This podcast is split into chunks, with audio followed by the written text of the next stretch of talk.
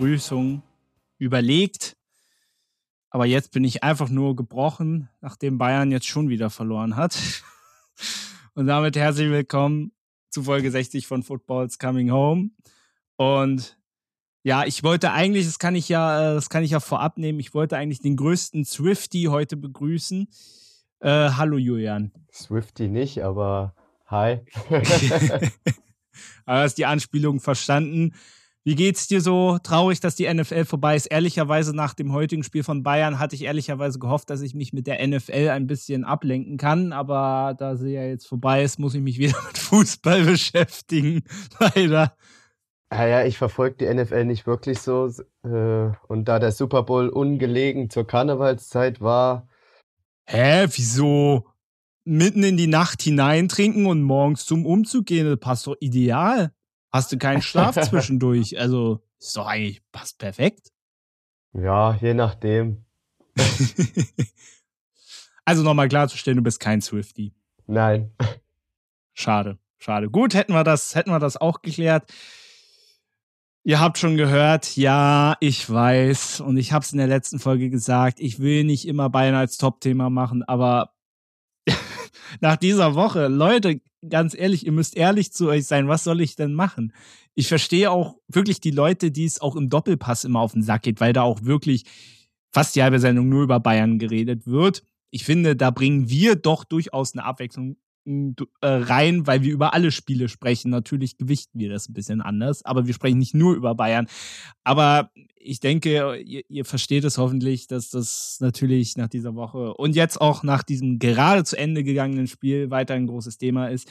Darauf werden wir blicken. Natürlich alle weiteren Spiele an diesem 20. Spieltag.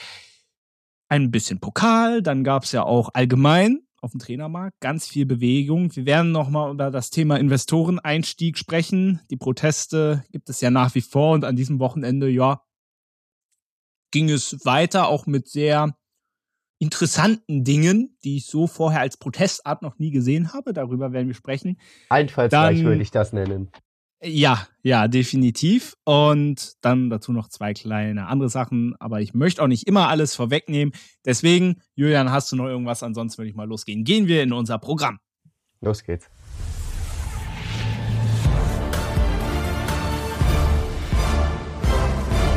Wir beginnen, ich hatte es gesagt, mit dem VfL Bochum gegen Bayern München.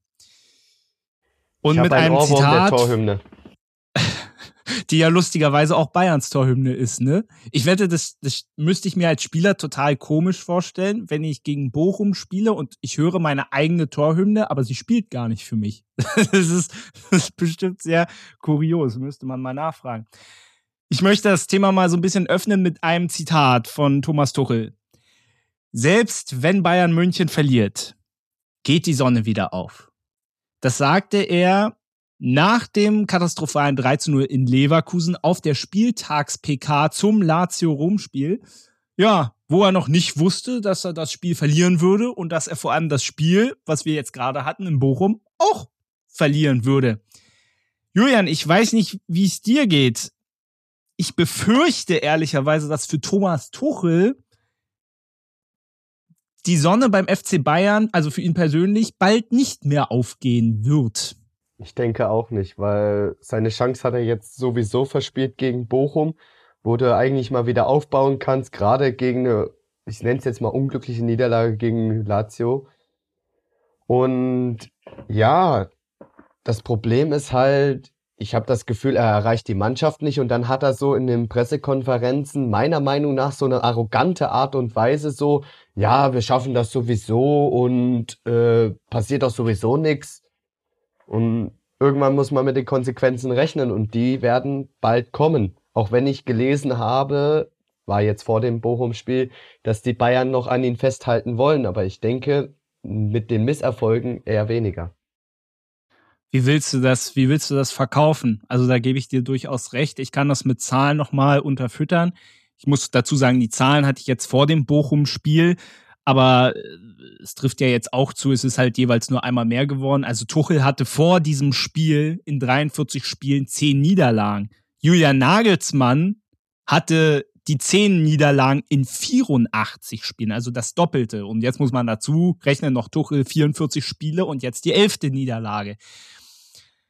Also auch zahlenmäßig äh, äh, kann ich mir nicht mehr vorstellen, dass man da noch irgend was oder dass es noch irgendwelche Argumente gibt, die pro Tuchel sind. Wir haben ja, und das kann ich euch verraten, als ich Julian die Themen gesagt hat und als er beim letzten Mal da war, hatten wir schon ausgiebig über Tuchel diskutiert und da meinte ich so, ja, ich fürchte, das müssen wir heute wieder machen und das war vor allem vor dem Bochum-Spiel, ne? Also ich, ich hatte hellseherische Fähigkeiten Du hast ja vieles, vieles schon angesprochen und ähm, in der Diskussion damals hatte ich, glaube ich, gesagt, dass ich noch nicht so richtig ähm, pro oder contra war. Also stand noch genau in der Mitte. Ich wusste nicht so richtig, in welche Richtung ich gehe. Jetzt nach den Spielen muss ich, ja, kann man nur noch contra sein. Es ist, die, die Niederlagen sind ja das eine. Aber die Art und Weise, die macht wirklich Sorgen. Wenn du gegen Leverkusen hattest du einen Schuss aufs Tor, gegen Lazio keinen anderen oder war es genau umgekehrt? Das heißt, du hast nicht nur die defensiven Probleme, die du, die hast du schon die ganze Saison. Aber du hast mittlerweile auch offensiv, und das hast du heute phasenweise gegen Bochum auch wieder gesehen.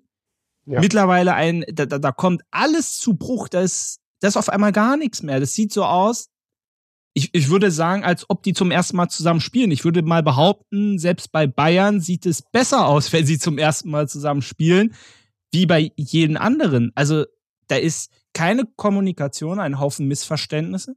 Und dann macht Tuchel natürlich mit seiner Takte, er bringt Unruhe rein. Wir erinnern uns an das Spiel gegen Leverkusen. Auf einmal stellt er da eine Dreier, respektive Fünfer Abwehrkette auf, stellt dann den frisch gekommenen Boe dann auch noch genau auf die falsche Seite. Und es geht nicht auf. Was ich auch nicht verstehe, sorry, das ist jetzt ein sehr langer Satz ich verstehe nicht, was Thomas Tuchel erstmal gegen Thomas Müller hat zum einen, aber was ich noch viel schlimmer finde, was er gegen Matthijs Delicht hat. Das wollte ich Delicht auch ansprechen. Spielt mit, spielt mit Eric Dyer in Abwesenheit von Kim und Upamecano, der verletzt war. Spielen die, also es war auch nicht super, aber ich finde, es hatte eine gewisse Stabilität. Dann und dann im Topspiel gegen Leverkusen, Upamecano kommt frisch aus einer Verletzung zurück, geht er direkt in die Startelf. Kim kommt frisch vom Asien Cup und es geht brutal in die Hose. Und das sind dann Entscheidungen, die ich absolut nicht nachvollziehen kann. Und Upamecano gegen Lazio rote Karte, heute wieder gelb-rote. Wobei ich ihm heute nicht so Vorwurf, die gelb-rote Karte, die, die musst du geben, aber es war unglücklich, so ein bisschen. Und ich finde, er hat sich heute Mühe gegeben. Er hat sich ich heute meine, phasenweise besser angestellt als im Spiel gegen Lazio und er auch, musste auch Außenverteidiger spielen ja, jetzt dass er nach der außerdem, von Masaui. Was ne? ich auch nicht verstehe, wie du es schon angesprochen hast mit Matthijs Delikt, der ist einer der besten Verteidiger der Welt und dann, den holst du nicht ohne Grund bei des FC Bayern und dann macht er gute relativ gute Spiele, wenn er gespielt hat. Und Thomas Tuchel, weiß ich nicht, was da für eine Beziehung zwischen den beiden ist, aber der setzt ihn einfach auf die Bank strikt. Genauso wie Thomas Müller. Ich habe äh, hab heute mit jemandem gesprochen, der meinte, Thomas Müller ist eigentlich ein Spieler, der gegen Leverkusen geholfen hätte, der sich in die Räume erläuft und auch manchmal die Meter weitergeht, die man braucht. Ja, absolut. Und was ich halt auch komisch finde, gerade in Bezug, wenn Min Jae Kim gerade vom Asien Cup zurückkommt und Kim hat bisher die ganze Saison über, er hat 0,0 überzeugt. Das kommt auch noch einfach, dazu, ja. Das muss man so ganz klar sagen. Wenn du, und das finde ich immer noch so absurd, wie viele Leute über den Transfer von Eric Dyer gelacht haben. Und Eric Dyer hat in seinen drei Spielen, die er gespielt hat, hat er besser performt wie Upamecano und Kim über die gesamte Hinrunde. In drei Spielen über einen Spieler, der bei Tottenham kaum noch gespielt hat. Wie absurd ist das eigentlich? Aber Tuchel bleibt dann lieber dabei und dann muss ich sagen, sorry, kann ich, kann ich nicht nachvollziehen. Bin ich ganz bei dir. Und dann, du hast es ja auch schon angesprochen, diese komischen Aussagen. Ich will jetzt nicht das aufgreifen, was er angeblich in der Kabine gesagt haben soll, was da Ricardo Basile von Sky gedroppt hat. Da möchte ich kein Wort drüber verschwenden, weil ich nicht weiß, ob das wahr ist oder nicht. Aber es wird, es wird schwierig für Thomas Tuchel. Aber ich möchte auch noch mal ein Wort zur Mannschaft verlieren und es äh, trotzdem auch auch wenn der Trainer auch wenn er komisch aufstellt und so. Ich meine das kann's doch das kann's doch wirklich nicht sein. Äh, Leroy Sané wieder jetzt als er reingekommen ist habe ich wieder viel Gutes gesehen aber durchweg wieder abgetaucht. Wirklich er absolut keine Konstanz in seinem Spiel. Und so kann ich noch x weitere Beispiele wählen. Joshua Kimmich wo ich leider sagen muss, er ist für mich im Sommer jetzt aktuell so wie er spielt, er ist ein klarer Verkaufskandidat. Es tut mir total leid, das zu sagen, aber er bringt ja. den Mehrwert einfach nicht mehr und aber auf der anderen Seite, das kann man auf sehr viele Spieler übertragen und ein Gedanken mal so ein bisschen weg vom Team, den ich mal noch äußern möchte, wo ich gern deine Meinung wüsste. Ist dir schon mal aufgefallen, Boe ist jetzt das neueste prominente Beispiel dass du bei Bayern in dieser Saison einen Haufen Spieler hast, die verletzt sind. Also auch Haufen Spieler, die so Muskelverletzungen haben. Ich meine, da waren auch Spieler dabei, die sich auch im Spiel verletzt haben, also mit der Einwirkung des Gegners, aber auch viele Sachen, die im Training stattgefunden haben. Also so lauter kleine Muskelverletzungen. Und da muss ich dann auch mal als FC Bayern, als professioneller Verein mal hinterfragen, ob ich denn das richtige Physio- und Ärzteteam eigentlich an Bord habe. Weil es kann ja nicht sein, dass ständig irgendwelche Spieler ausfallen. Und das liegt dann nicht in der Hand von Thomas Tuchel. Also, und das ist mir, wie gesagt, jetzt als sich Boe verletzt hat, ist mir das mal so krass aufgefallen. Darüber habe ich mir echt nicht Gedanken gemacht, aber wenn du das jetzt so schilderst, die ganzen Verletzungen, du hast recht, da fällt einer nach den anderen aus, dann musst du den ersetzen, dann kommt das wieder dazu. Ähm, ja, also, das kann durchaus mit der Fitness zusammenhängen. Und oder dehnen sie sich nicht ordentlich oder ja, keine war, Ahnung, aber ich, irgendwas muss es ja sein, ja, ne? Ich habe ja selber Erfahrung damit. Ich habe ja mich auch nicht richtig warm gemacht und zack, hast du einen Muskelfaserriss oder sonst was.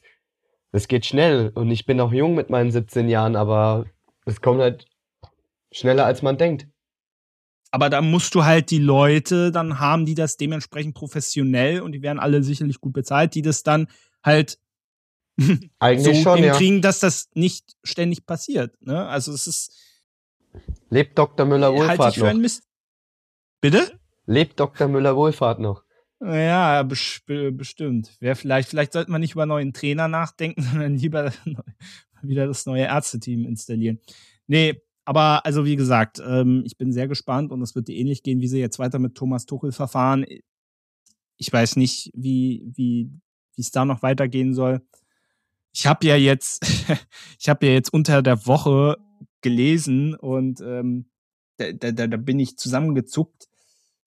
Oder nicht nur zusammengezuckt, das ist eigentlich vorsichtig formuliert. Ich habe durch Instagram gescrollt und hatte in einer anderen Hand einen Döner. Und dann las ich auf Instagram, dass José Mourinho bereit wäre, die Bayern zu übernehmen. Bitte nicht. Ach komm, nein. Halleluja, ja, bitte nicht. Ja, ja, äh, mir wäre der Döner in dem Moment fast wieder hochgekommen, ja. das glaube ich. Also, ich, das ist genauso. Die Spielweise von Mourinho passt nicht zu dem Kader. Ich, ich sag dir ganz ehrlich, wenn Mourinho kommt und nagelt mich alle drauf fest, wenn FC Bayern das macht, dann kündige ich meine Mitgliedschaft. Wenn Jose Mourinho kommt, ich, ich komme persönlich zur Sebener Straße und verhindere das. Da werde ich Klimakleber 2.0. Also wenn der FC Bayern das macht, da flipp ich aus. Ich weiß, es wird die nicht interessieren, was ich hier sage, aber ich will es ja, mal weiß, gesagt vielleicht haben. kommt ja einer auf unserem Podcast, man weiß ja nie.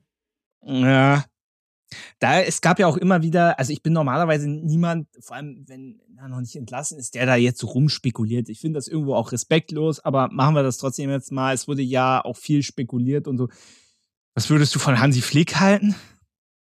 Es Gibt's würde, ja auch wieder. Ja, es würde komisch klingen, wenn er zurückkommt, aber ich bringe ihn eher tatsächlich mit Barcelona in Verbindung.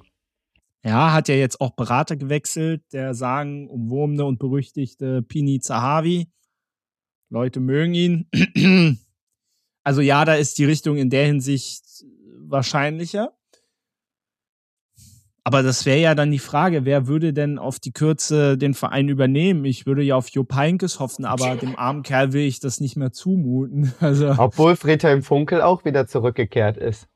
Ja, ja, das ist richtig, aber ich glaube, Jupp Heynckes ist durchaus noch ein paar Jahre älter, obwohl er könnte ja, wenn er rechtzeitig kommt, noch das Champions League Finale in London erreichen. War ja schon mal sehr erfolgreich, ne? Nein, also jetzt lassen wir mal Nein, die la lass den armen Jupp zu Hause. Ich habe auch schon und, zu und, meinem Vater gesagt, als die Bayern gegen Lazio verloren hat, in dem Moment schaltet Jupp Heinkes sein Handy aus. Ja, definitiv. Zu Recht, zu Recht. Das will er sich auch nicht antun. Ich glaube, wir ein Wort verlieren wir trotzdem noch zu Bochum und ähm, Kampfgeist war da super gespielt. Ja, sie haben halt das, was die Bayern angeboten haben, haben sie halt eiskalt ausgenutzt. Und es ist ja nicht das erste Mal, dass Bayern in Bochum verliert. Es ist eklig, da zu spielen. Das wusste jeder vorab. Dementsprechend, viele Bayern-Fans haben ja auch vorab gesagt, ja, Bochum, das wird jetzt das Spiel, wo wir uns dann auf, äh, wo wir jetzt die Wende schaffen, wo ich mir so dachte, also es gibt eigentlich jetzt, vor allem gerade aktuell, eigentlich kein Team, was so unangenehm ist wie Bochum und vor allem dann auch noch in Bochum.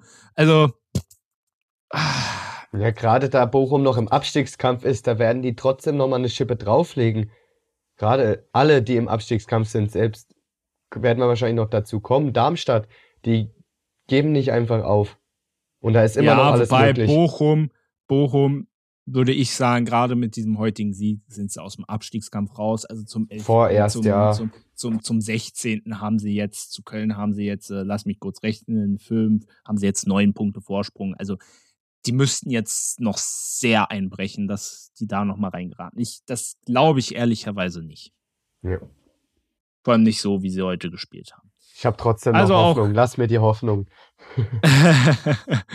nee, ein Respekt von einem Bayern-Fan an unsere lieben Fanfreunde in Bochum. Habt ihr, habt ihr nicht schlecht gemacht heute. Wieder Manuel Riemann, allein wie Sané allein vor dem Tor steht und ja, man muss ja fairerweise Harry dazu Kane sagen, hinten, den auch an, also. Ja, man muss ja schon sein, das Unentschieden hinten raus wäre eigentlich schon verdienter gewesen, so, aber naja, selbst ein Punkt, also nein. Fast nein. zu wenig in Bochum für die Bayern. Natürlich, zumindest. und vor allem, wenn du das Spiel und wenn du drei Dinger hinten kriegst, also ich bitte dich. Ich würde mal sagen, gehen wir durch den restlichen Spieltag. Ja. Und da ging es los am Freitag mit deinen Kölnern gegen Werder Bremen die das 0 zu 1 verloren haben. Das eine Tor wieder getroffen, Jinma, dieser Typ ist unglaublich. Wo natürlich aber auch, und da hätte ich jetzt gerne deine Meinung zu, Marvin Schweber auch nicht sehr gut aussieht. Nee. Also Schweber hat ja ein Statement dazu gegeben, habe ich in, in Interviews gelesen. Er hat einen Spieler wahrgenommen, der noch in die Mitte läuft und nicht Ninjinma, lass mich nicht falsch aussprechen.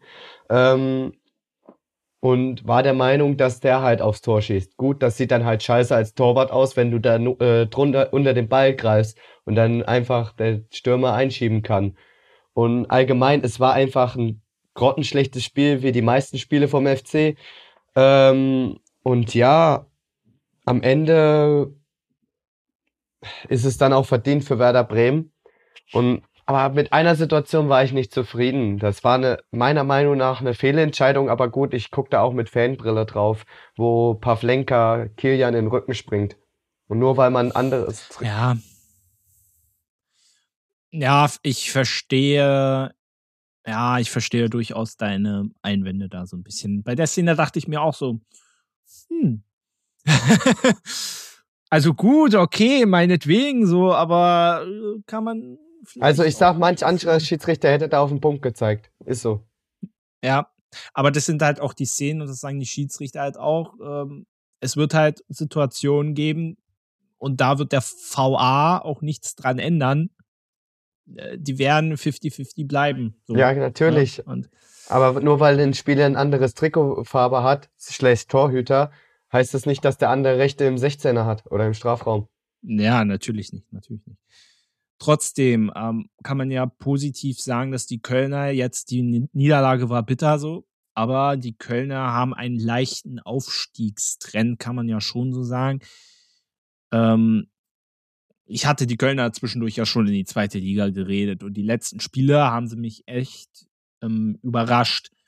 Ja, was meinst du? Der Abstand, auch. der Abstand nach oben ist schon relativ, relativ groß. Ähm, wird es für die Kölner jetzt nur noch darum gehen, irgendwie mit Hängen und Würgen diesen Relegationsplatz zu halten? ja, ich, ich habe mit meinem äh, Freund gesprochen, der auch FC-Fan ist. Ähm, wir sind der Meinung, dass die Punkte unten kommen müssen gegen die direkten Kandidaten wie Mainz und Darmstadt, wo das die sechs Punkte Spiele sind, die du gewinnen musst.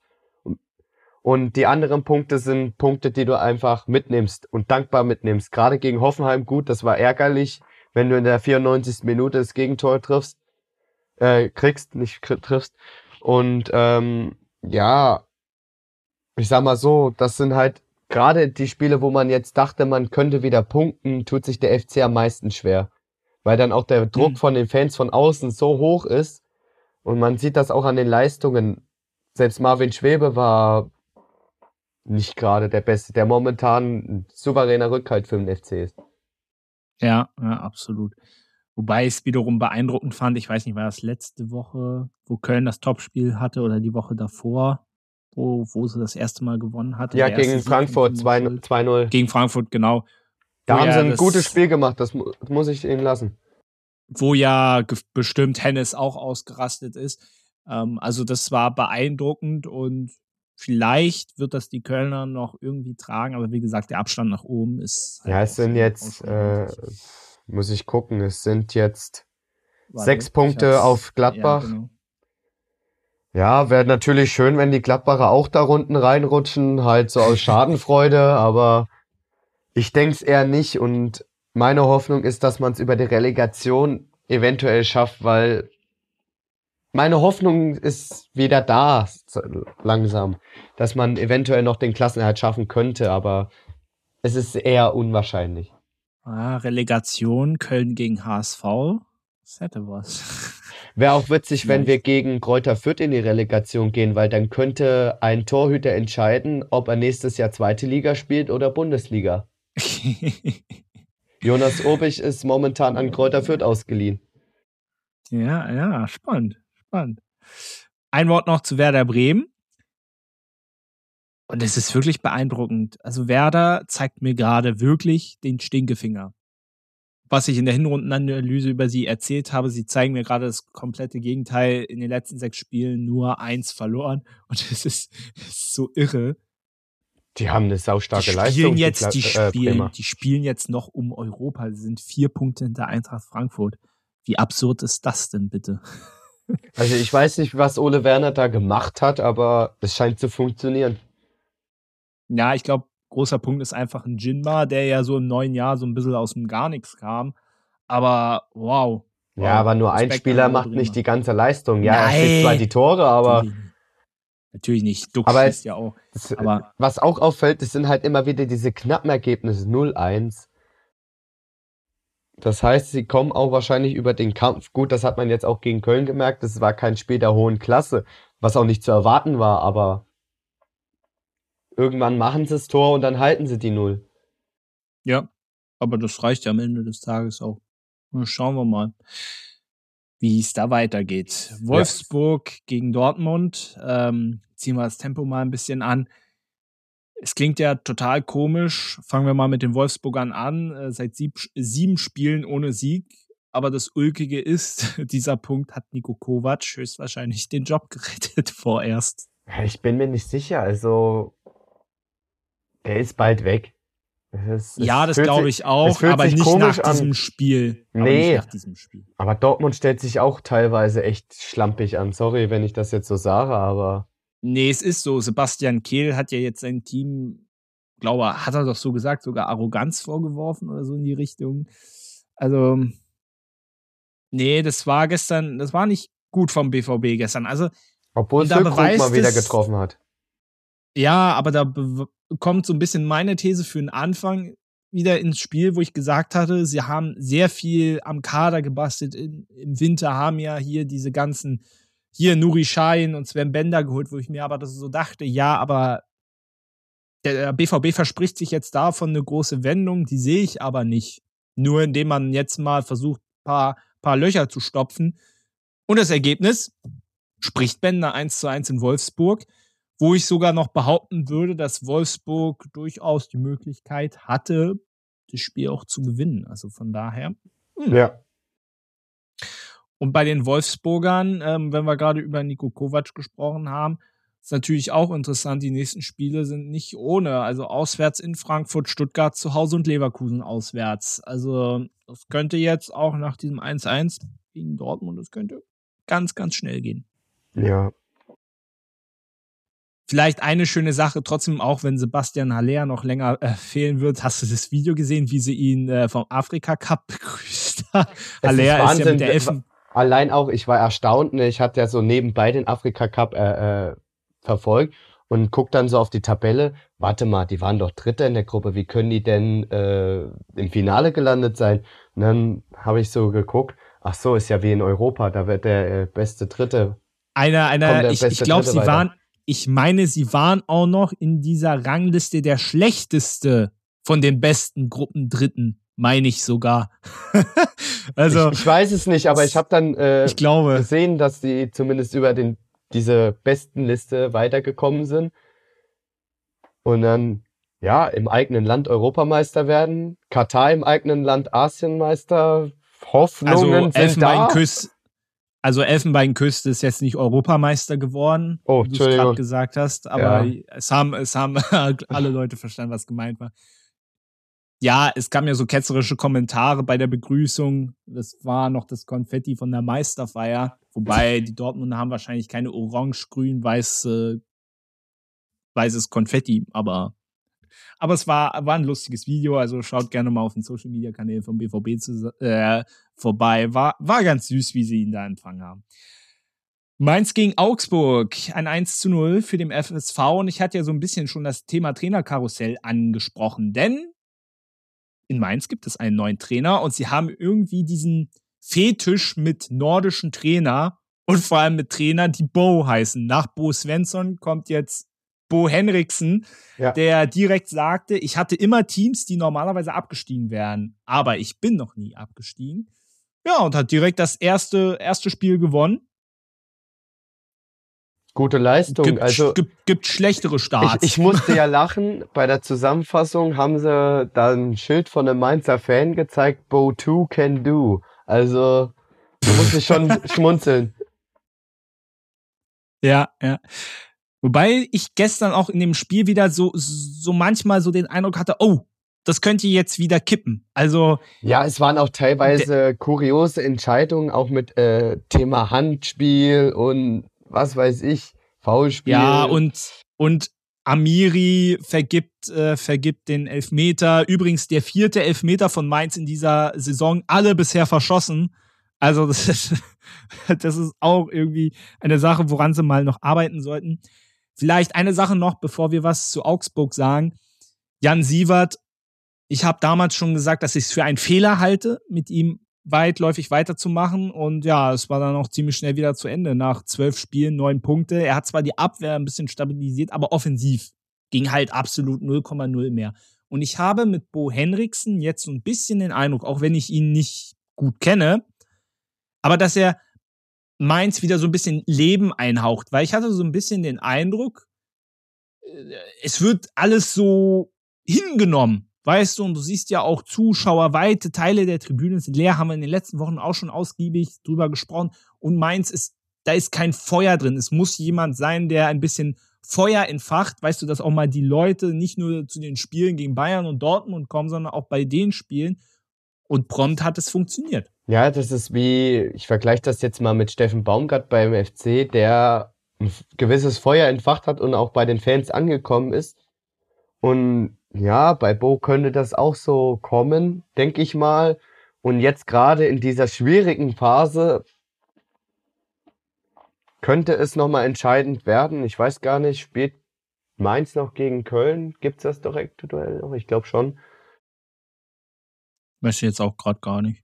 Aber die Wahrscheinlichkeit ist relativ hoch. Wir sind ja noch jung in der Rückrunde. Ja, deswegen. Also, da bin ich mal sehr gespannt, was das noch wird. Ja, vor allem für dich als Kölner ist natürlich unbequem, weil die Mainzer jetzt auf einen Punkt am Relegationsplatz dran sind. Ja, das hat mich äh, erst recht geärgert, dass Augsburg äh, da nicht die Punkte geholt hat in Mainz.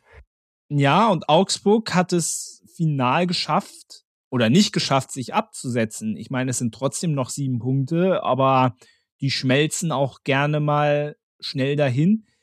Und was halt das riesige Problem ist beim FCA, erstmal, dass sie jetzt das 15. Standard-Gegentor mittlerweile gekriegt haben, wobei ich glaube, das war nach dem, obwohl, nee, der Elfmeter wurde ja nicht verwandelt, sonst wäre es jetzt das 16. Es stimmt alles schon so. Und dieses Tackling von Pedersen gegen Barreros wirst du gesehen haben, mit offener Sohle, also ja. da müsstest, und da kam definitiv auch zurecht die rote Karte direkt. Ja. Ich würde den für mindestens fünf Spiele sperren. Also, boah, sowas. Also, wie der da reinkam, alter Schwede, dass der sich nicht, ich weiß nicht, gegen Barrero war das, dass der sich da nicht direkt irgendwie einen Kreuzbandriss gezogen hat also oder so. Das, das war schon hart. Schwede. Also ich, also wo ich das Tackling gesehen hat, ich dachte mir so, ja, bitte, zeig rot, das muss, das muss rot sein. Also, das war ja brutal. Also wirklich Definition von brutal. Also da gab es keine Zweifel. Wir werden gleich noch mal zu ein paar anderen. Es gab ja einige rote Karten an diesem Spieltag irgendwie. Wir werden gleich noch zu zwei anderen Szenen kommen. Obwohl, es sei denn, du hast jetzt noch was zu dem Spiel, sonst würde ich zum. Ja, Spiel bis auf die Protesten und dass es etliche Nachspielzeiten gibt, dazu kommen wir aber. Ja, noch. aber da werden wir nachher nochmal gesondert drüber reden. Und mittlerweile, die Proteste sind ja auch nicht äh, nichts Besonderes mehr, weil sie in jedem Spiel stattfinden. Obwohl, in, bei Heidenheim war es ein anderer Protest. Da haben sie nicht das Spiel unterbrochen. Da haben sie durchgängig ja. gepfiffen. Ja, Heidenheim. Aber kommen wir gleich zu. Vorher Hoffenheim gegen Union. Auch ein ganz komisches Spiel. Union gewinnt am Ende mit 0 zu 1. Aronson ist da der Matchwinner. Und Hoffenheim war eigentlich das gesamte Spiel über klar besser. Ja. Aber Union nimmt am Ende den Sieg nach Hause. Also durch auch, ich muss schon sagen, dass durch den starken Kann man dieses Spiel erklären? Keine Ahnung. Ja, Ronhoff hat ein gutes Spiel gemacht. Also der hat die ja wirklich im Spiel gehalten. Also so viele Torschüsse, was heißt so viele Torschüsse, aber die Torschüsse, die Hoffenheim hatte, hat Ronhoff super pariert. Also muss man nicht zugeben.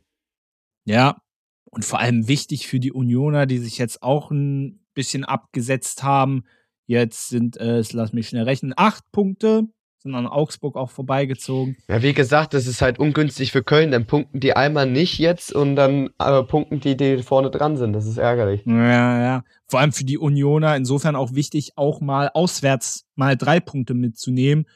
Ähm, es entlastet vielleicht auch mal den Druck, zu Hause alles holen zu müssen, aber ist ein nettes Bonusspiel, wobei man sagen muss, die TSG hat in diesem Jahr, also ist ja sowieso nicht besonders heimstark, aber hat in diesem Spiel noch, in diesem nicht in diesem Spiel, in diesem Jahr noch kein einziges Spiel gewonnen. Und da wird auch so ein bisschen gemunkelt, ob da nicht auch bald ein Trainerwechsel stand, stattfinden könnte mit Pellegrino Materazzo. Scheint das Umfeld nicht so ganz zufrieden zu sein und anhand der Ergebnisse kann man das auch durchaus nachvollziehen. Man kann es nachvollziehen. Also ich denke mal jetzt, die nächsten zwei, drei Spiele wird er noch äh, auf dem Trainerstuhl sitzen.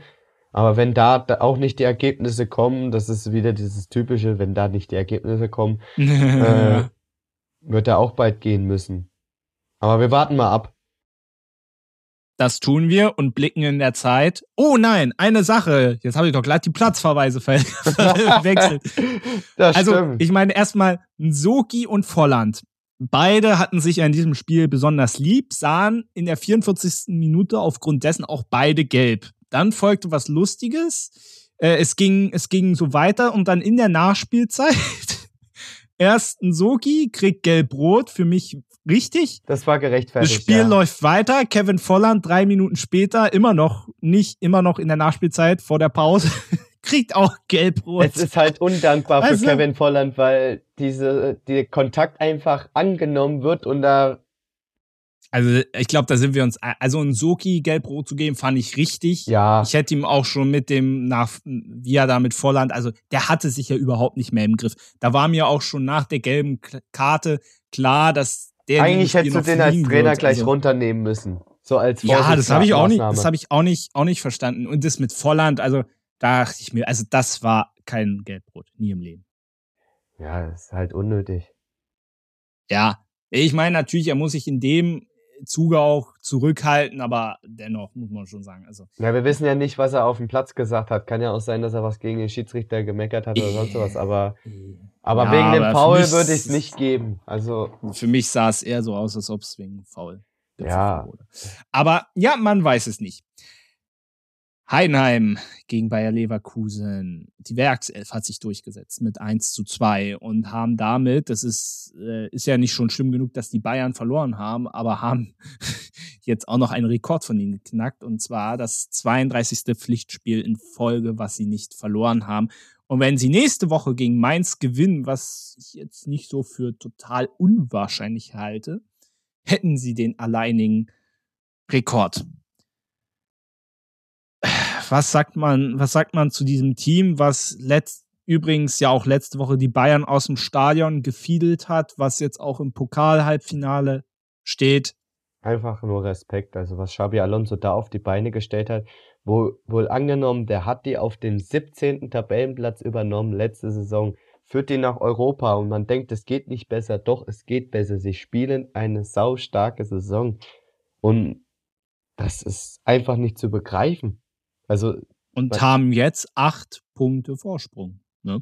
Ja, und Also- es könnte sich ausbauen, weil ich weiß nicht, wenn Tuchel theoretisch bleiben würde, spielen die nächste Woche gegen Leipzig. Und Leipzig, Stimmt, das hatten wir noch gar nicht thematisiert. Da bin ich sehr gespannt drauf, wie das, wie das gehen soll. Aber gut, bleiben wir noch mal kurz bei Leverkusen. Sie mussten hinten raus auch ein bisschen zittern, weil ich so den Eindruck hatte, nach dem 0 zu 2 dachten sie, jetzt haben sie die Heidenheimer, aber die Heidenheimer von zu Hause darfst du sie nie unterschätzen, sind noch mal rangekommen. Am Ende. die haben ein starkes die Spiel gemacht. Die ins- haben es den ins Ziel Leverkusen, gerettet. die haben den Leverkusen ein echt schweres Spiel gemacht. Und da war der Kampf zu sehen. Ja, klar, natürlich kämpfst du jedes Spiel, aber in dem Spiel war das noch mal mehr zu sehen. Die sind in die Zweikämpfe gegangen, da sind zwei auf Würz gegangen, die den super abgelaufen haben. Frimpong wurde gestört.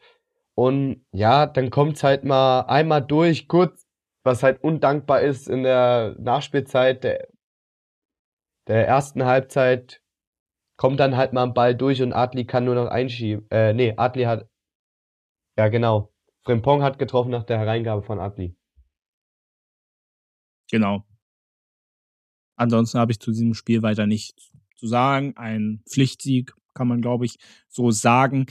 Und dann gehen wir zu einem Spiel, wo es das gleiche Ergebnis gab. Darmstadt gegen Stuttgart. Also ebenfalls ein 1 zu 2 für den VfB.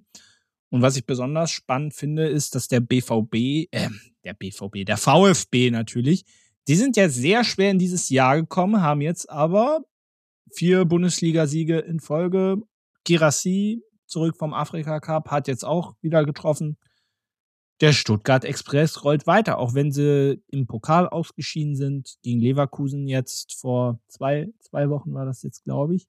Ja, Was das ja auch kann- sehr Das knapp kann war. mal passieren, also das war ein Ja, sehr eben. enges Spiel.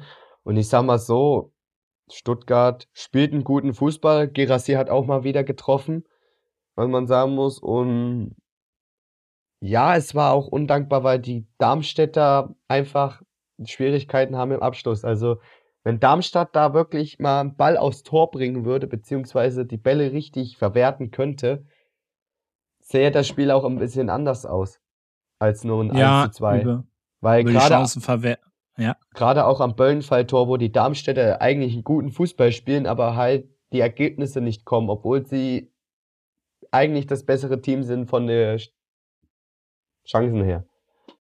ja, über die Chancenverwertung haben wir ja schon öfter mal gesprochen. Jetzt auch Thorsten Lieberknecht, glaube mit seiner vierten gelben Karte.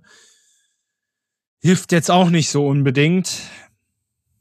Ja, ich, ich habe bei Darmstadt immer das Gefühl, wir drehen uns da halt immer im Kreis, weil es letztendlich auch immer das, das Gleiche ist. Die Ergebnisse sind, und das haben wir auch schon öfter besprochen, sie sind selten eindeutig. Sie sind meistens immer sehr knapp, aber am Ende verlieren sie halt trotzdem. Und Ja, das einzige Spiel, was wirklich eindeutig war, was mir in Erinnerung geblieben ist, ist das halt gegen Bayern. ja, klar. Und der Rest war eigentlich immer knapp. Und das muss man denen lassen, den Darmstädtern. Also jeder hat am Anfang der Saison gesagt, dass sie gnadenlos unten drinne sind. Und wenn ich mir die Tabelle angucke, ist es immer noch möglich, auf den Relegationsplatz zu kommen. Wobei ich jetzt neulich auch eine, eine Statistik gesehen habe, dass seit Einführung der Drei-Punkte-Regel zu diesem Zeitpunkt, also das würde jetzt auf Darmstadt zutreffen, die jetzt zu diesem Zeitpunkt zwölf Punkte haben, dass die auch als Tabellenletzter tatsächlich am Ende der Saison abgestiegen sind. Sorry, tut mir leid für alle Darmstädter. Zahlen lügen nicht, aber gut, Zahlen sind ja auch da, um gebrochen zu werden. Also von daher, aber ja, da müsstest du gerade in solchen Spielen dann auch am Ende des Tages mal einen Punkt mitnehmen. Das Abendspiel. RB Leipzig gegen Gladbach, was natürlich am Ende des Tages dann, also das Ergebnis äh, ziemlich in den Hintergrund rückte. Weiß nicht, habe ich das Ergebnis jetzt eigentlich schon gesagt? Das ist schon 2-0. 2-0. 2-0 für Leipzig weil ähm, sowohl ein Leipziger Fan äh, im Stadion reanimiert werden musste und dann dort verstorben ist. Ein Gladbach-Fan war schon vorher in einem Verkehrsunfall verwickelt, ist leider auch verstorben. Ja, sowas ähm, von der Tribüne kam eigentlich fast gar nichts, das ganze Spiel über. Nee, also es war ruhig. Nee. Was ganz schön war, dass er dann zwischendurch mit den, äh, zwischendurch das ganze Stadion dann in ja, Taschenlampenlicht genau. getaucht war. War ein unfassbar schönes Zeichen, aber ja. Das Spiel rückte wirklich in den Hintergrund von den Nachrichten. Ja, ja, absolut. Das hat man auch total gemerkt. Äh, kann man nur allen betroffenen Familien, Angehörigen, wie auch immer, einfach nur viel Kraft wünschen. Ähm, ja, das ist, äh, das ist nicht so schön. Ähm, ich würde trotzdem noch eine sportliche Sache loslassen. Also, du hast ja schon angesprochen, Leipzig nächste Woche in München. Puh, als Bayern-Fan, das wird sehr haarig. Und die Leipziger sind nur noch ein Punkt hinter Borussia Dortmund, was gerade um den Kampf um die Champions League äh, das wird sehr, sehr wichtig eng. sein. Gerade in der Champions League sein könnte. Gerade Champions League, also da haben sie ein echt gutes Spiel gegen Real Madrid gemacht. Und auch ärgerlich, dass das Tor leider zurückgenommen wurde. Meiner Meinung nach war es zu Unrecht zurückgenommen worden, aber ja, da würde mich mal deine Meinung interessieren. Ich meine, natürlich, ich habe, also erstmal habe ich mich bei der Schiedsrichteransetzung schon gewundert, weil ich diesen Namen zuvor noch nie ich gehört kannte hatte. Den auch nicht. Und ich, und ich glaube, wir, wir sind doch durchaus Schiedsrichter interessiert und äh, gerade die Leute, die du auf europäischer Ebene öfter siehst, da, da kennst du irgendwann die Namen so ein bisschen. Aber den hatte ich zuvor noch nie gesehen. Und dem gibt man natürlich, ich meine, die müssen ja auch irgendwann müssen ja auch Schiedsrichter nachkommen und auch mal mit diesen K.O.-Spielen anfangen. Außer Frage. Aber dann so ein Champions League Achtelfinale ihm zu geben, ohne ihn jetzt genau zu kennen, muss ich fairerweise dazu sagen, aber das hat mich doch schon sehr verwundert und was mich aber auch doppelt verwundert hat, dass er mit äh, Van Bökel, das ist glaube ich ein sehr erfahrener Videoschiedsrichter, dass dem das durchgeht. Also also ganz ehrlich, im ersten Versteh Moment, ich nicht. im ersten Moment habe ich gesagt abseits. Da war ich, äh, war ich der Zustimmung. Aber dann, wo ich die Bilder gesehen habe, die Wiederholung, dachte ich mir, was, was macht er denn jetzt? Gut, überprüft, dachte ich mir, gut, wird zurückgenommen. Also das Tor wird dann gegeben. Und dann auf einmal zeigen sie den Schiedsrichter, kurze Absprache und hebt den Arm. Ich dachte mir so, will er uns verarschen? Was, was sieht er denn? Naja, wo, es ging ja darum, es ging ja nicht um die Abseitsstellung von Cesko, sondern es ging ja am Ende darum, dass Henrichs den Torhüter von Real Madrid Der wäre niemals behindert. an den Ball gekommen. Der wäre niemals an den Ball gekommen. Aber das war, aber das war, aber das war am Ende die Fragestellung. Und, und da haben sie wahrscheinlich und er behindert gedacht, ihn, weißt du? Also meiner Meinung nach behindert ihn. Ja, meiner Meinung Und zweitens, er wäre niemals an den Ball gekommen, so hoch die Flanke war. Niemals. Meiner Meinung nach auch nicht. Ich wollte das jetzt nur nochmal klarstellen. Es ging nicht um die Abseitsstellung von Cesko, weil der stand nicht im Abseits, sondern es ging darum, ja, es ging um Henrichs, Henrichs die passiv-aktiv, äh, diese passiv-aktiv-Situation. Äh, aber genau. Ich wollte es nur noch mal klarstellen, weißt du, nicht, dass sich Leute jetzt äh, wundern. Nee, äh, darum ging es, aber da, da, kann ich mich echt bin ich deiner Meinung. über diese Situation. Also ich habe mich den ganzen Abend über diese Situation aufgeregt, weil es kann nicht sein, dass du den Videobeweis hast und er sich dann nicht mal anguckt. Er geht ja nicht mal raus. Um naja, weil ihm der Videoassistent dann am Ende des Tages sagt, nee, ist alles okay. Ja. So. Und dann verlasse ich mich darauf. Da kann man doch mal nachgucken, so, hat er ihn jetzt wirklich behindert oder nicht? Also ja, aber Meinung das, nach. aber, aber, aber da drehen wir uns, aber da drehen wir uns im Kreis, weil der Schiedsrichter trifft eine Entscheidung. Und er geht davon aus, dass die Entscheidung richtig ist. Und wenn die Entscheidung nicht richtig ist oder zweifelhaft ist, dann müsste der VAR doch sagen, schau dir das nochmal an. Das, das ist dann in dem, in dem Moment, Moment ist das die Auf, das Aufgabe vom VAR, weil der Schiedsrichter denkt ja, seine Wahrnehmung war richtig. Der VAR, das ist ja seine Aufgabe, ihm zu sagen, dass sie nicht richtig ist. Und da kommen wir dann aber, und die Diskussion haben wir endlos, warum dann, äh, warum dann ähm, die Trainer auch immer sagen, ja, warum schaut das sich nicht an? Weil der Schiedsrichter denkt, seine Entscheidung ist richtig. Und solange der VAR ihm nichts anderes sagt, bleibt er dabei. So, warum sollte es sich denn angucken? Weil er denkt ja, seine Entscheidung ist korrekt. Also, weißt du, das ist halt dann Fehler vom VAR. Ja. Ja. Aber da waren auch noch so vor allem Fouls von von Groß und von ähm, Carvajal war das Carvajal hätte ich mich aufregen können, der hätte auch vom Platz fliegen müssen, meiner Meinung nach. Er hat Gut. nicht hat nicht mal gelb gesehen, glaube ja. ich, ne? Also also da hätte ich gesagt Foulspiel, dann war es erstens kein Foulspiel gepfiffen. Zweitens, dann hätte ich gesagt, in der ersten Situation gelb, war es auch nicht, weil kein Foulspiel. Und beim dritten Mal ansehen, dachte mir, da wo er trifft, hätte rot sein können. Nein, auch nicht mal, wegen Foulspiel. Kein Foulspiel. Ja, also konnte ich auch nicht nachvollziehen. Und wir sind ja nun wirklich nicht bekannt, dass wir in irgendeiner Art und Weise Sympathie, Sympathien für RB Leipzig hätten. Aber bei aller Liebe, also ja, da muss man seitens der UEFA nochmal drüber, äh, drüber sprechen. Dass, der Realbonus halt, ne? Mm, mm, war, war Madrid. Genau. wir, wir machen nur Spaß. Nur mal so.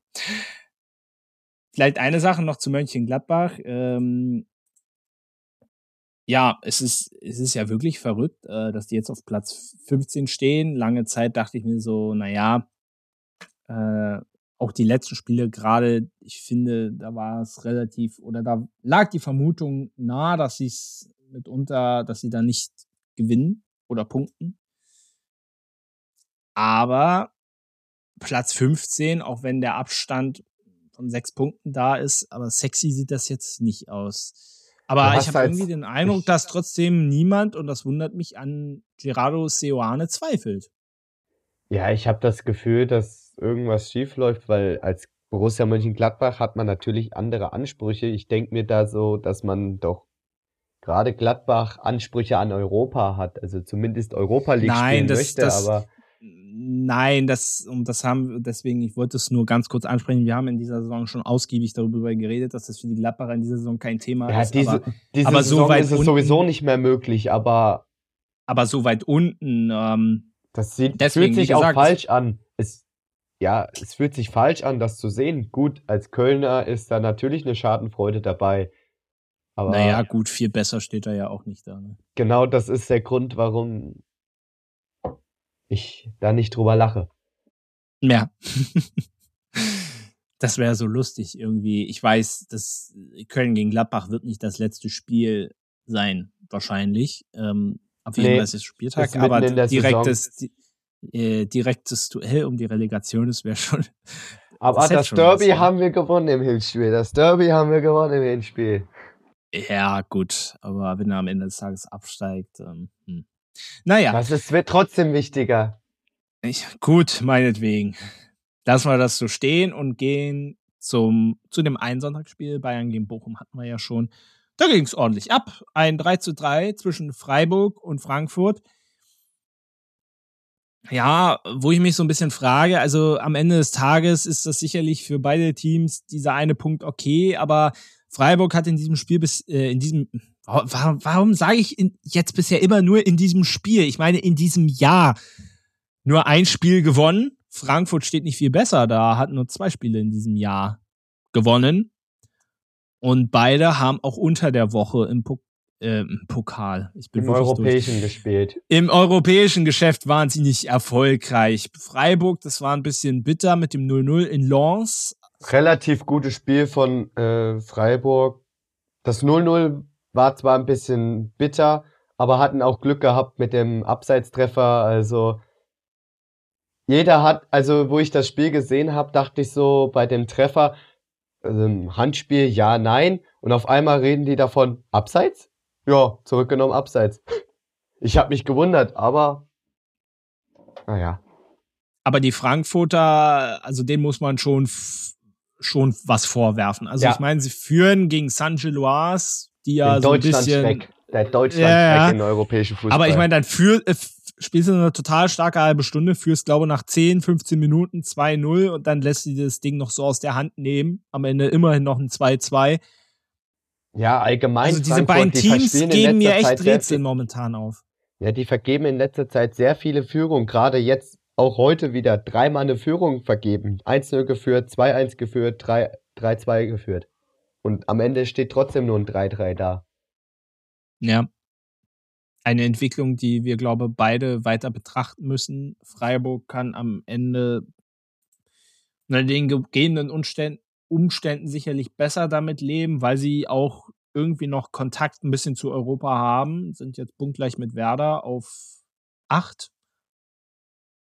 Und Frankfurt, ja, hält irgendwie den sechsten Platz mit Hängen und Würgen. Aber ist auch die Frage. Also die Frankfurter habe ich den Eindruck, die stehen schon seit Ewigkeiten da. Nach unten geht's nicht, nach oben aber irgendwie auch nicht. Ob sie sich den irgendwie fest reserviert hätten. aber ja, auch ein bisschen, bisschen komisch, was da abgeht bei der Eintracht. Wenn du nichts weiter zum Bundesligaspieltag hast, ähm, würde ich einen kurzen Cut machen und dann gehen wir noch zu den kleineren Themen. Machen wir weiter. Super. Bis gleich.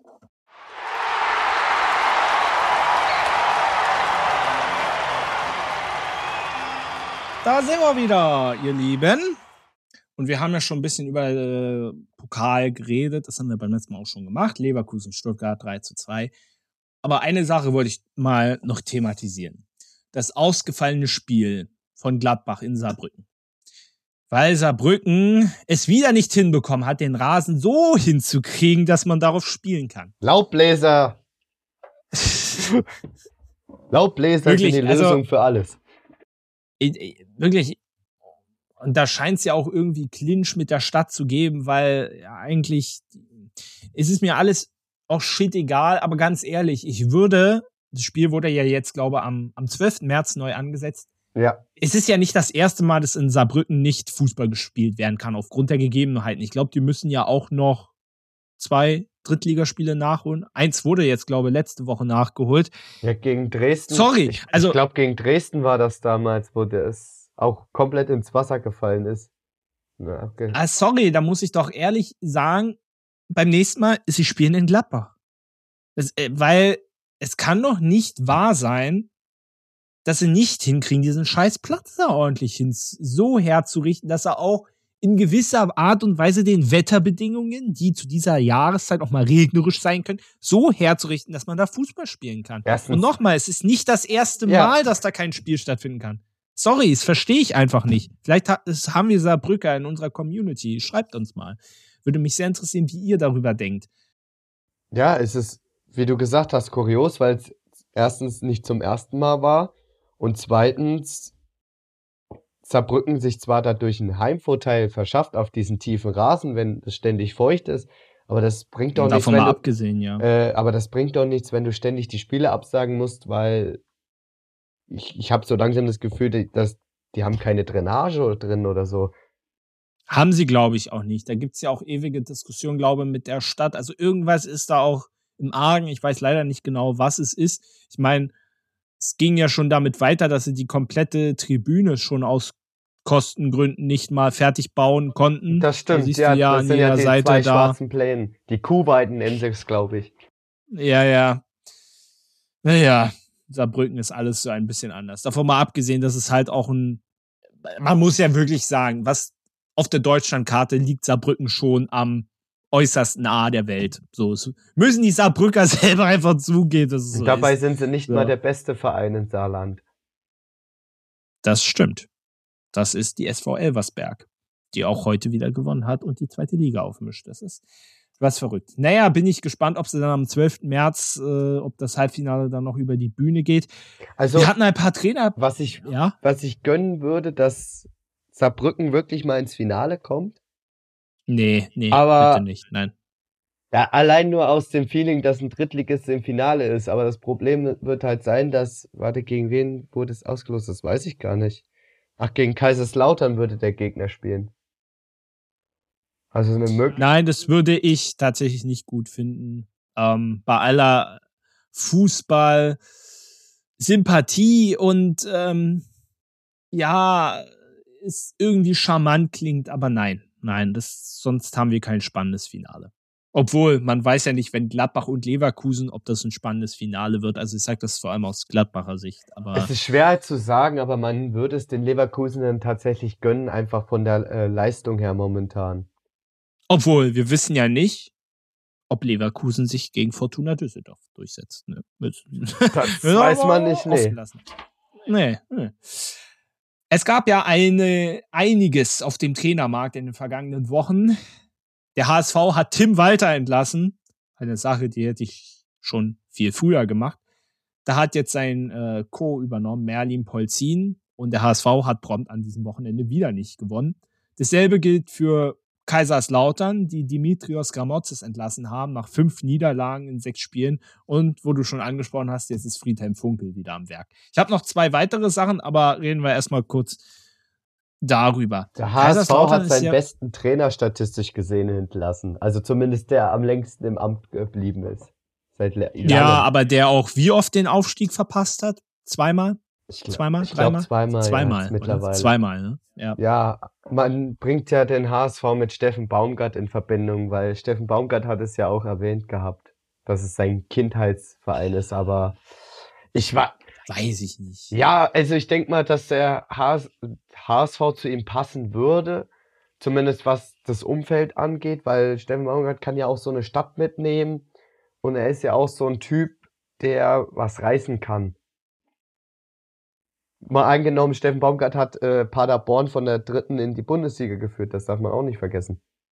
Und jetzt stell dir mal vor, Steffen Baumgart wird HSV-Trainer und ich habe doch vorhin gesagt, Relegation HSV gegen Köln das wäre witzig. Das hätte doch dann. Das äh, hätte äh, auch einen anderen Flair, ja. Ja, ja. Kaiserslautern, was sagst du zu Friedhelm Funkel? der ähm, ja immer wieder gesagt hat, dass er für solche Sachen noch zur Verfügung steht. Ja, das hat er gesagt. So, also wer, mein Vater und ich gucken ja gerne mal am Abend eine gewisse Fußballsendung, WDR. Jetzt will ich keine Werbung machen. Wieso? Arndt Zeigler meinst du wahrscheinlich? Ja, natürlich. Ja. Gut, da kennt sich einer aus, bin ich zufrieden. Wenigstens kennt da jemand was. Natürlich kenne ich das. Der kommt doch bald nach Erfurt. Ja, ja. Aber ich weiß nicht, ob Hast ich hinkomme, weil es unter der Woche ist. Das ist halt schwierig. Ach so. so. Ich weiß auch gar nicht, ob es da noch Karten gibt. Naja, mal gucken. Ja, erzähl weiter. Äh, und da hat er ja auch zu seinem 70. Geburtstag angerufen. Die hatten ja ein Gespräch gehabt und Friedhelm Funke hat gesagt, ja, also wenn einer nachfragt, ich bin nicht von abgeneigt. haben sie ihn direkt beim Wort genommen. Und ich glaube, ich muss jetzt noch mal gucken, ich habe das Ergebnis vergessen. Immerhin 1 zu 1 an diesem Spiel in Nürnberg. Ja, 1 ne? zu 1. Ah, mal gucken, ob das Abstiegskampf aus, ausreicht, aber ist ja auch noch ein bisschen Zeit. Jetzt habe ich noch zwei weitere Personalien. Jürgen Klinsmann wurde bei Südkorea entlassen. Wer hätte es gedacht? Was hältst du davon? Ich war erstmal überrascht damals, wo es hieß, er wird Trainer von Südkorea. Ich dachte mir, was will er denn dort überhaupt? Und der Asien Cup hat es gezeigt, wird nix. Weil wenn du als klarer Favorit gegen, ich weiß gar nicht, gegen wen du raus bist, Jordanien oder so? Ich glaube, Jordanien war das, ja. Äh, rausfliegst, sollte man sich schon Gedanken machen und dann wird er geschmissen. Ich finde es tatsächlich witzig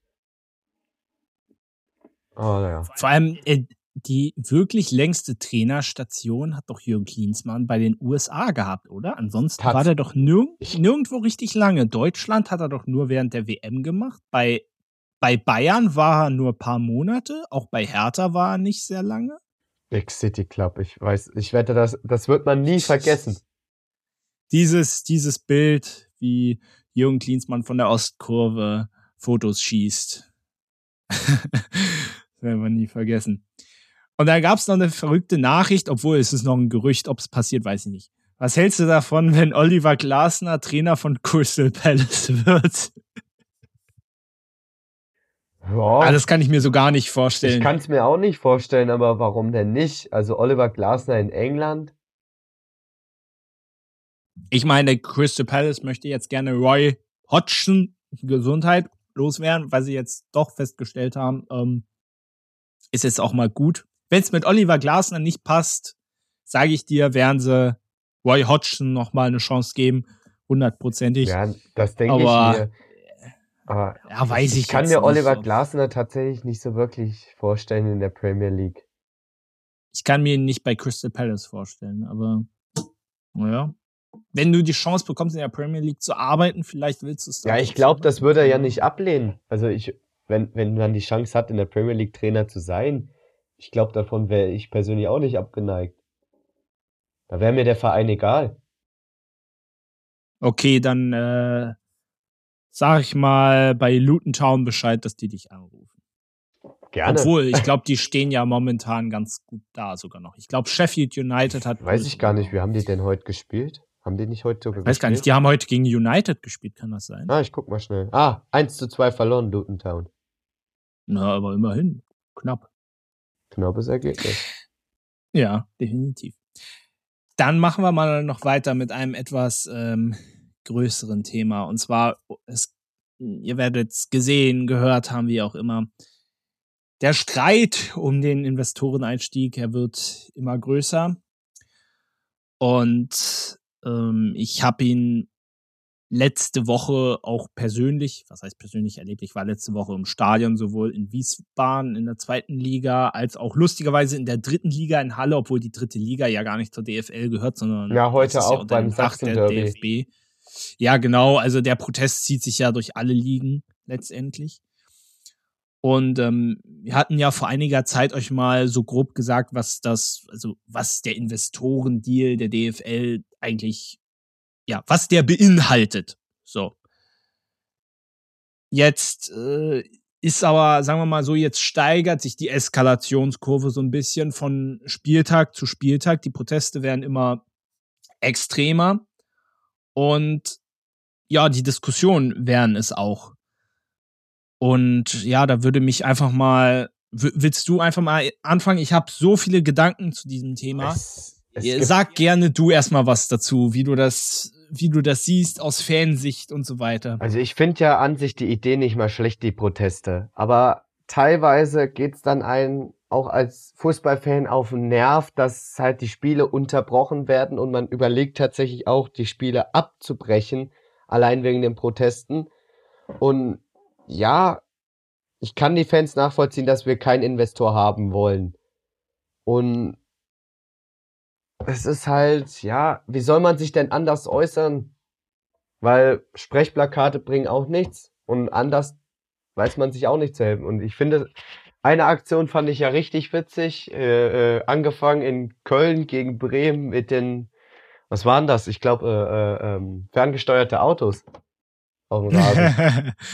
Und das gab's dann bei HSV gegen Rostock dann, glaube ich, auch. Und die Autos hatten dann sogar Pyrotechnik drauf, wo die dann, wo es dann so rauch. Also es sah zugegeben sehr lustig aus, obwohl heute, heute bei Frankfurt, nee, bei Freiburg gegen Frankfurt gab's dann, glaube sogar ferngesteuerte Flugzeuge.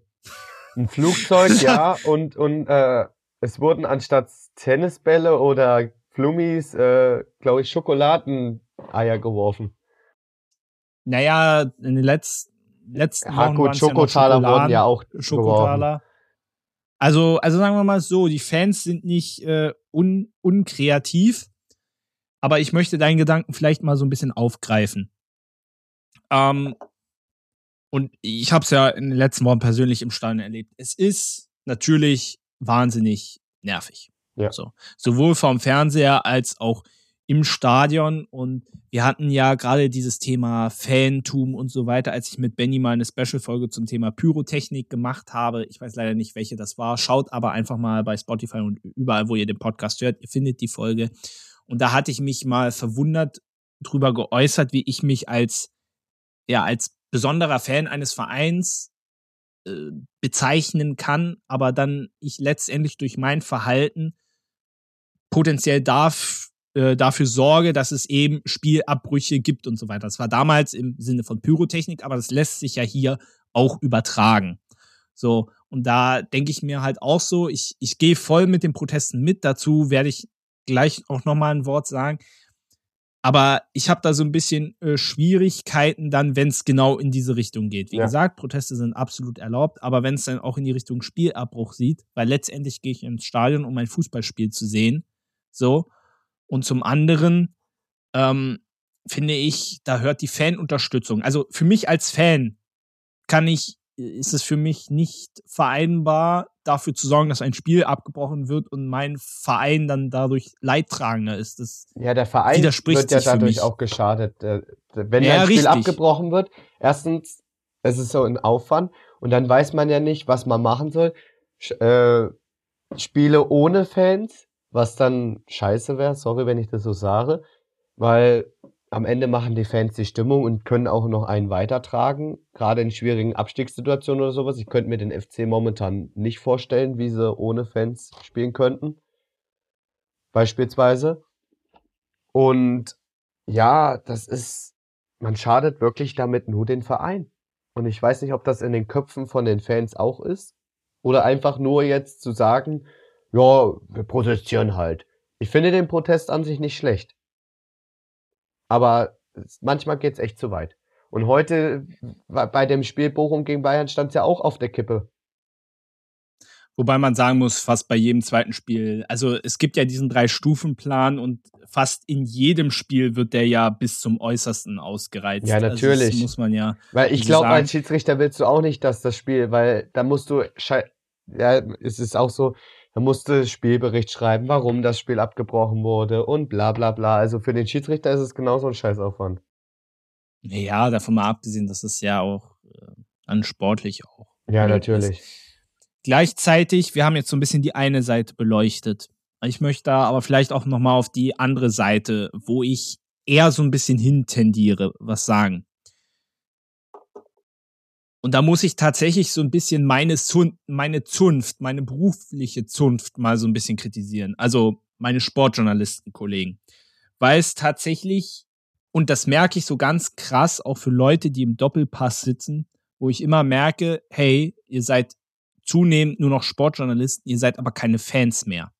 Und ich glaube, ich bin noch in dem Rahmen, ich bin beides, aber ich kann diese Fansicht einfach noch mehr nachvollziehen.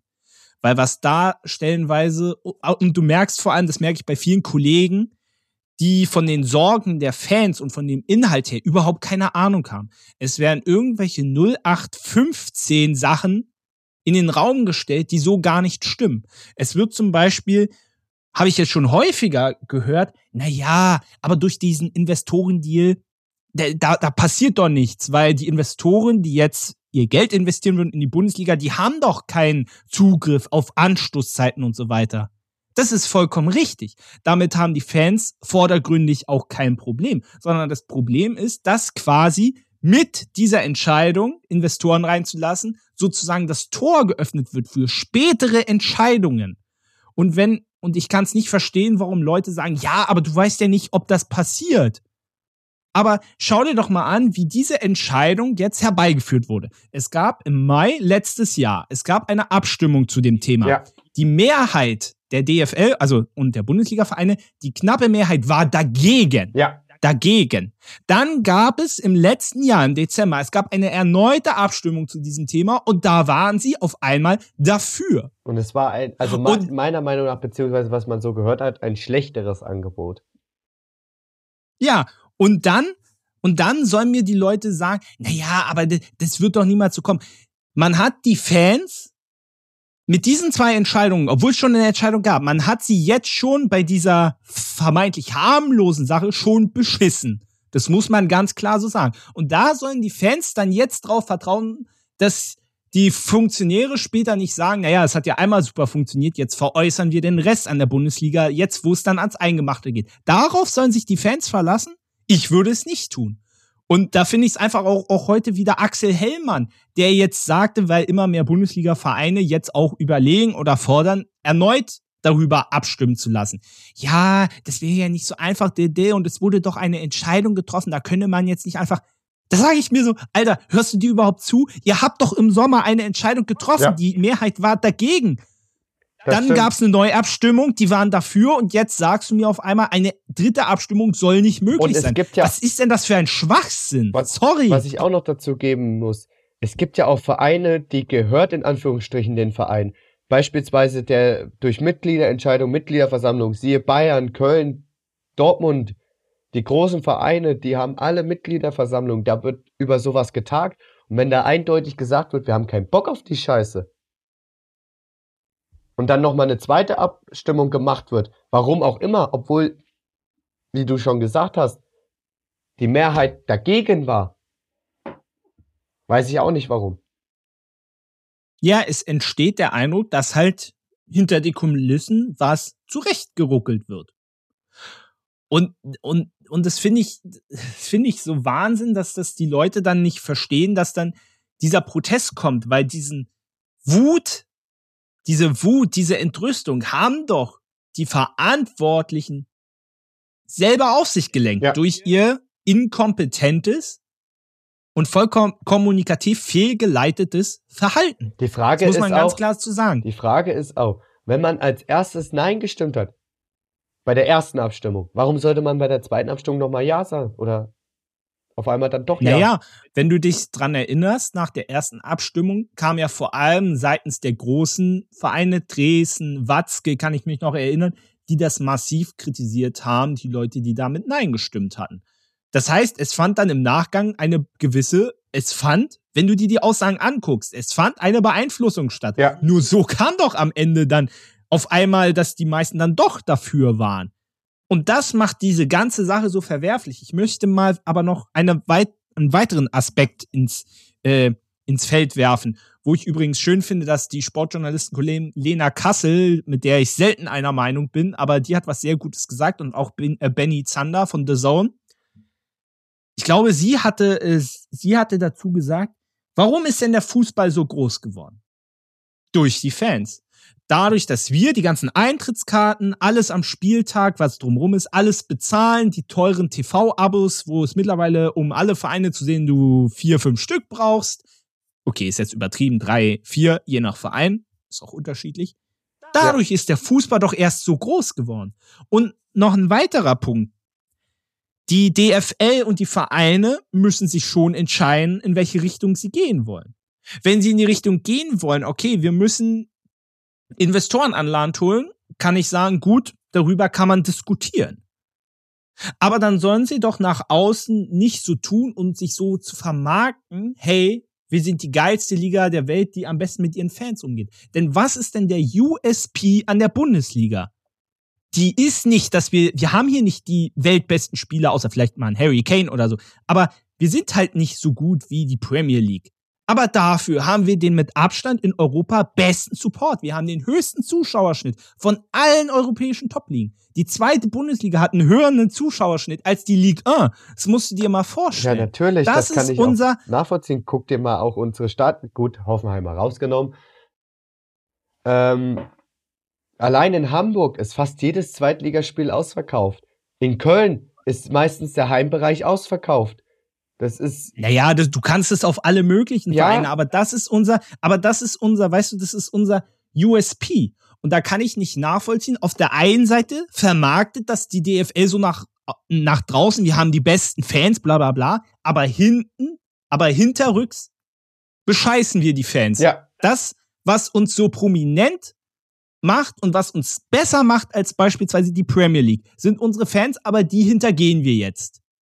Und das ist eine Sache, die ich nie verstehen werde. Immerhin hat jetzt zum Beispiel äh, Steffen Merkel, ein Chef von der DFL, der sich komischerweise sonst nie äußert, jetzt hat er mal was gesagt. Oh, da dachte ich ja schon, Wahnsinn.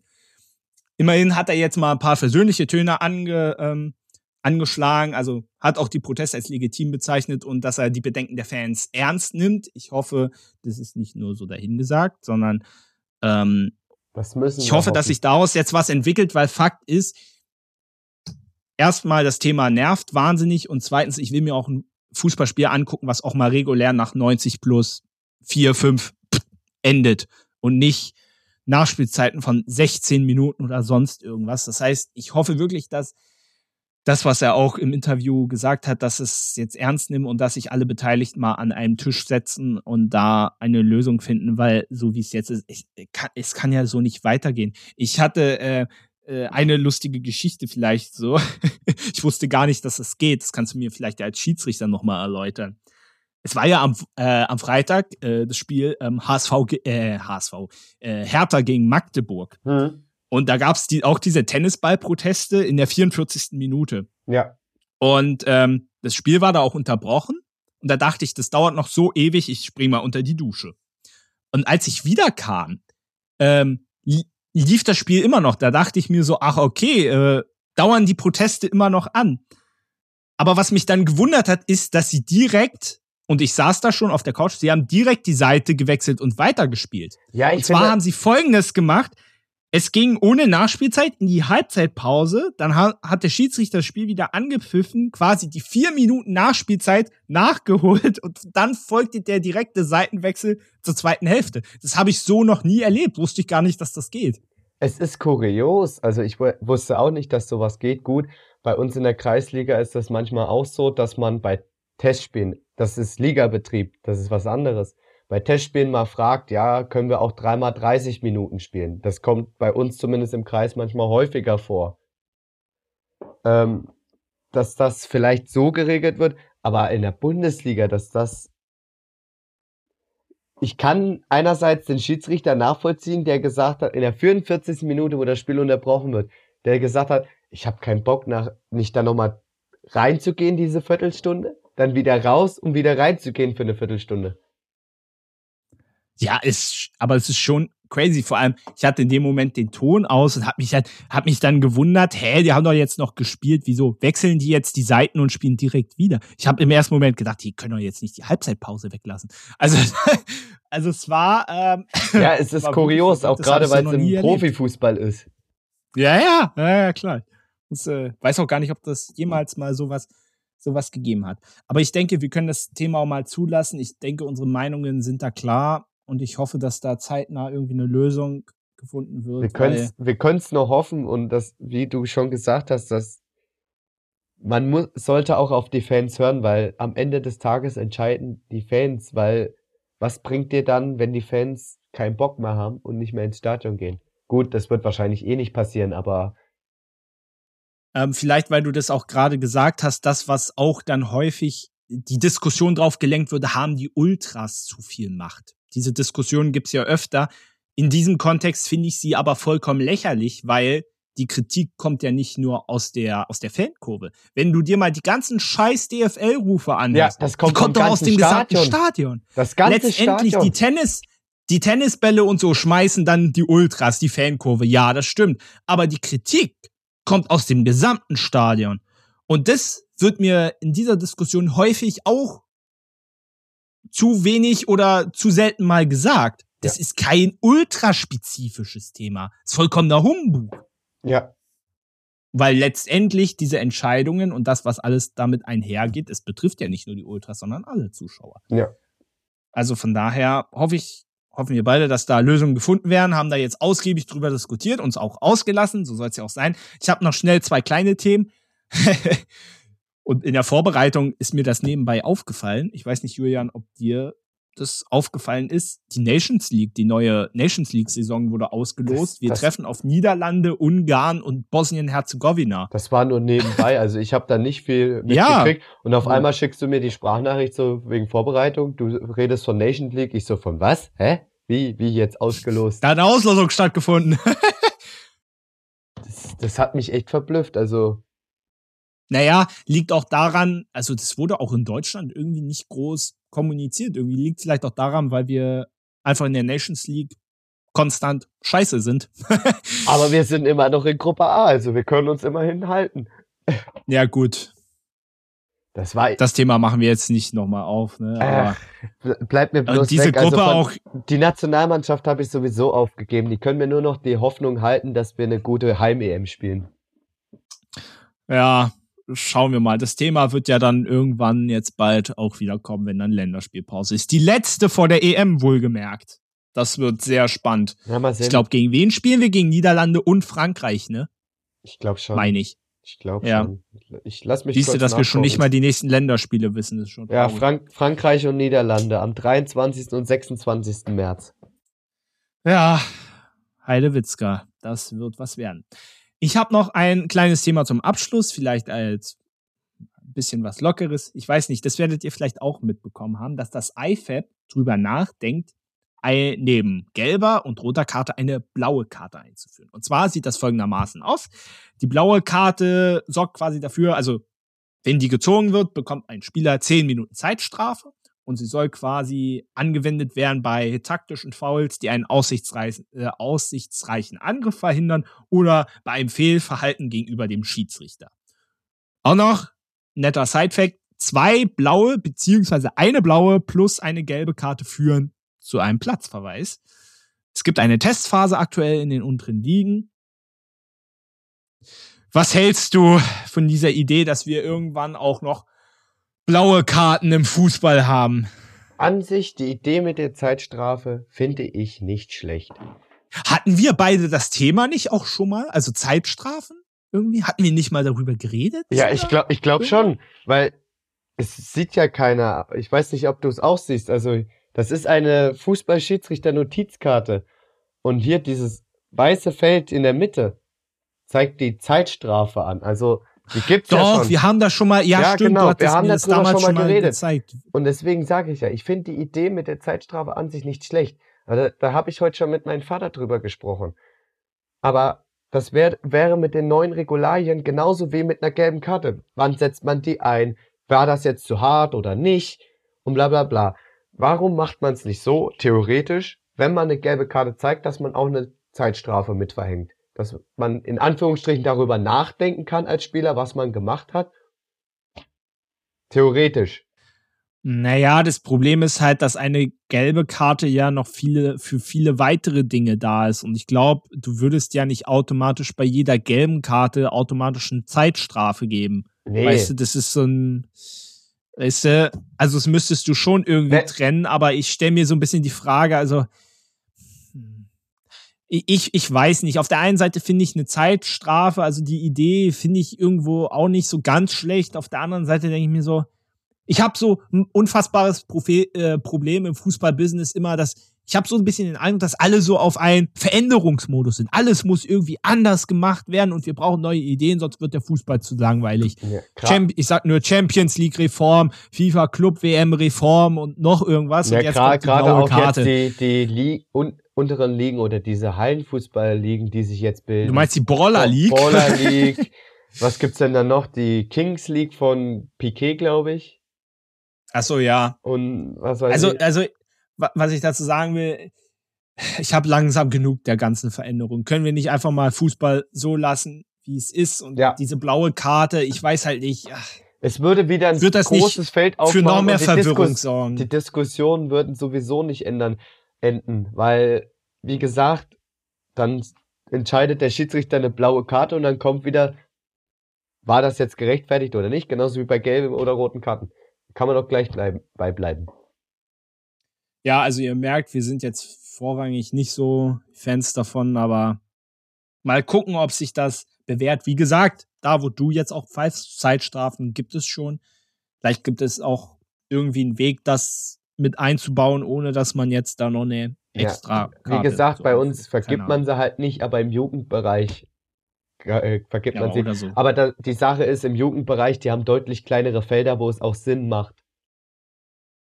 Was heißt deutlich ja, kleinere? ja. Aber ab C-Jugend, glaube ich, bei uns wird das dann nicht mehr vergeben. Da gibt's dann halt die gelbe und die rote Karte.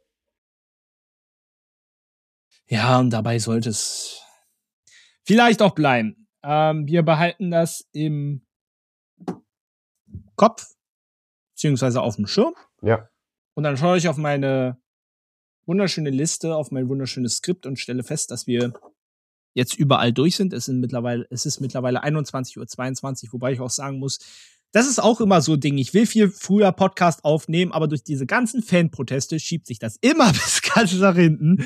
Deswegen machen wir jetzt aber auch Schluss. Julian, es war mir ein Fest. Ja. Ähm, wir haben jetzt, wir haben übrigens, das hat Julian vorhin gesagt, er ist aufgefallen, dass er quasi immer im Fünf-Folgen-Takt kommt. Also in der letzten Folge war 55, jetzt ist 60. Das heißt, du kannst dich darauf einstellen, nächste Folge ist für dich dann 65. Ah, okay.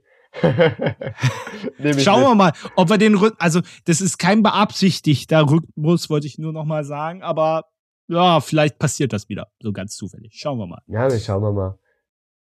Julian, auf jeden Fall vielen Dank auch, äh, dass du mir heute Abend wieder zur Seite standest. Es war ja deine erste Folge in diesem Jahr. Und wir haben schon Ende Februar, oder? Was ist deine erste Folge in diesem Jahr? Nee, Ja, oder? oder? Nee, ich, Nee? ich dachte nicht. Oder doch? Ich Doch, weiß es so nicht. viele habe ich doch noch gar nicht gemacht. Na doch, doch, meine erste in diesem Jahr. Ja, das stimmt. Wahnsinn, ne? Und wir haben schon 18. Februar. Ja, und in zwei Tagen bin ich 18, meine Güte. Ja, Wahnsinn, wie die Zeit vergeht. Dann fängt der Ernst des Lebens an, wie man so schön sagt. Also sagt Bescheid. Ja, die Folge wird da vielleicht rauskommen. 20.02. Schreibt einfach mal Julian alle. Oder leitet die Glückwünsche gerne an Redaktion Fußballfilm und mehr at gmail.com oder bei Instagram unter Fußballfilm und mehr. Da könnt ihr natürlich auch Feedback loswerden und so weiter. Folgt auch gerne, verteilt Likes. Und wie gesagt, am 20.02. schreibt mir die Glückwünsche an Julian. Ich leite sie natürlich weiter. Und dann würde ich mal sagen, machen wir jetzt Schluss an der Stelle. Ich wünsche euch eine wunderschöne Woche, beziehungsweise Wochen. In zwei sind wir wieder für euch da. Und bis dahin eine schöne Zeit. Danke dir, Julian. Alles Gute und bis bald. Macht's gut. Macht's gut.